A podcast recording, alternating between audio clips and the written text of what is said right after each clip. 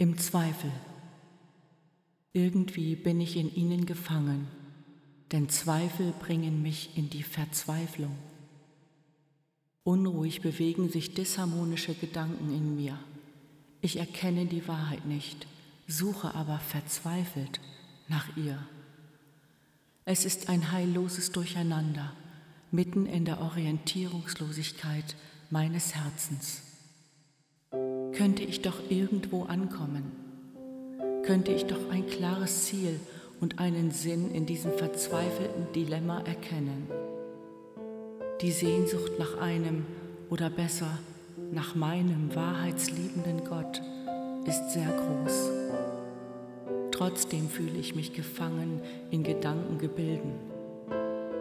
Bilder und Eindrücke übermannen mich förmlich und ich fühle mich nur noch schutzlos und hilflos ausgeliefert.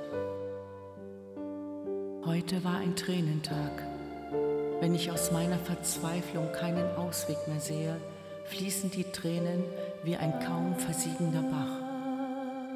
Ein Mensch war ungerecht, hartherzig, ohne Gnade und Liebe. Ich habe das nicht mehr ausgehalten. Ich halte es nicht mehr aus. Ja, ich gestehe, ich kann nicht mehr. Herr, mein Gott, ich kann nicht mehr. Da ist so viel in mir zerbrochen, dass ich den Grund meiner Seele spüren kann. Was bleibt übrig? Eine älter gewordene Frau ohne Sonnenschein, obwohl die Sonne scheint. Ein verletzter Mensch, der den Himmel um Hilfe anruft obwohl nur noch ein Flüstern zu hören ist. Eine Tochter Gottes, die Fragen, Zweifel und Schmerzen hat. Eben eine übrig gebliebene, verlassene, verletzte und vergessene. Verstört beginne ich zu beten.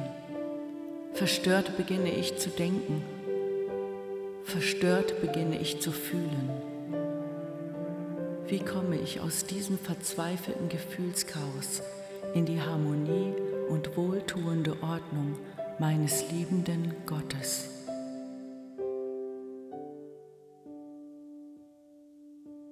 Herr, schwer verwundet komme ich zu dir. Ich verstehe nicht, was passiert ist. Ich habe vertraut wieder einmal, bin aber auch wieder einmal entsetzlich enttäuscht worden. Dieser Zustand lässt mich zweifeln, ja sogar verzweifeln. Ich will aber hoffende sein, zuversichtliche, vertrauende, lebensbejahende. Ich will.